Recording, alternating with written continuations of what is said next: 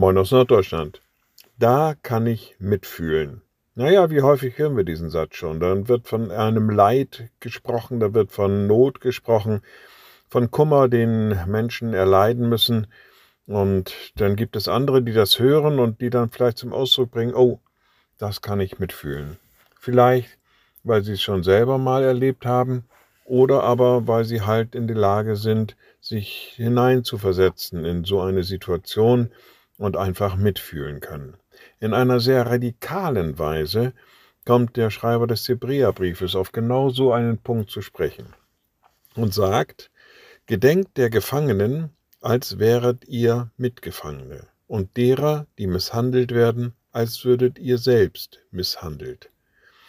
Also er sagt, gerade da zu Zeiten der Christenverfolgung damals, Ihr könnt nicht einfach nur so sagen, na ja, das kann ich mitempfinden, ist schon schlimm, was da passiert und finde ich jetzt auch nicht so toll, sondern ihr sollt da so dran denken, als wärt ihr selbst in dieser Situation, als wäre das nicht nur etwas, was ihr von außen betrachtet, was mal begutachtet wird, was man natürlich dann schlecht findet und wo man sich drüber aufregt, ja, klar, sondern einfach Ihr seid es selbst, die gefangen sind. Ihr seid es selbst, die misshandelt werden. Und so betrachtet das, so gedenkt daran, so empfindet das mit. Ich denke, das ist eine sehr radikale Form des Mitempfindens.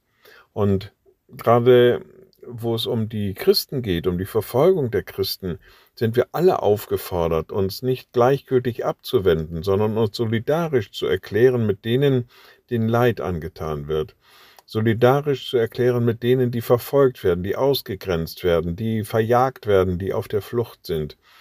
Und es geht dann nicht nur um Gefangene und Misshandelte, sondern auch um Fliehende, um Flüchtende, um Vertriebene, dass wir wirklich in die Lage hineinkommen, ihre Sache zu unserer Sache zu machen, ihr Leid zu unserem Leid zu machen und dadurch viel mehr noch in die Lage kommen, zu helfen, zu bessern und zu fördern.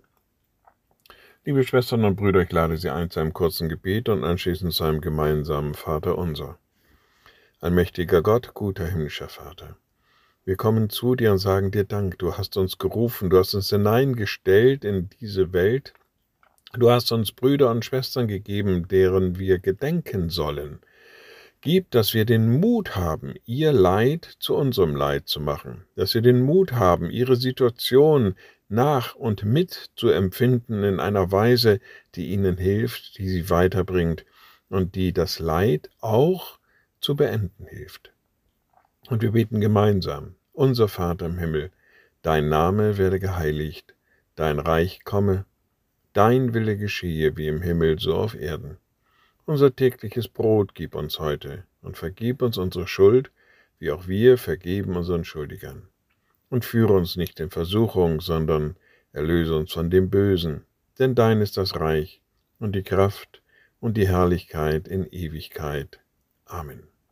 So seid gesegnet, bleibt behütet und bleibt gesund. Tschüss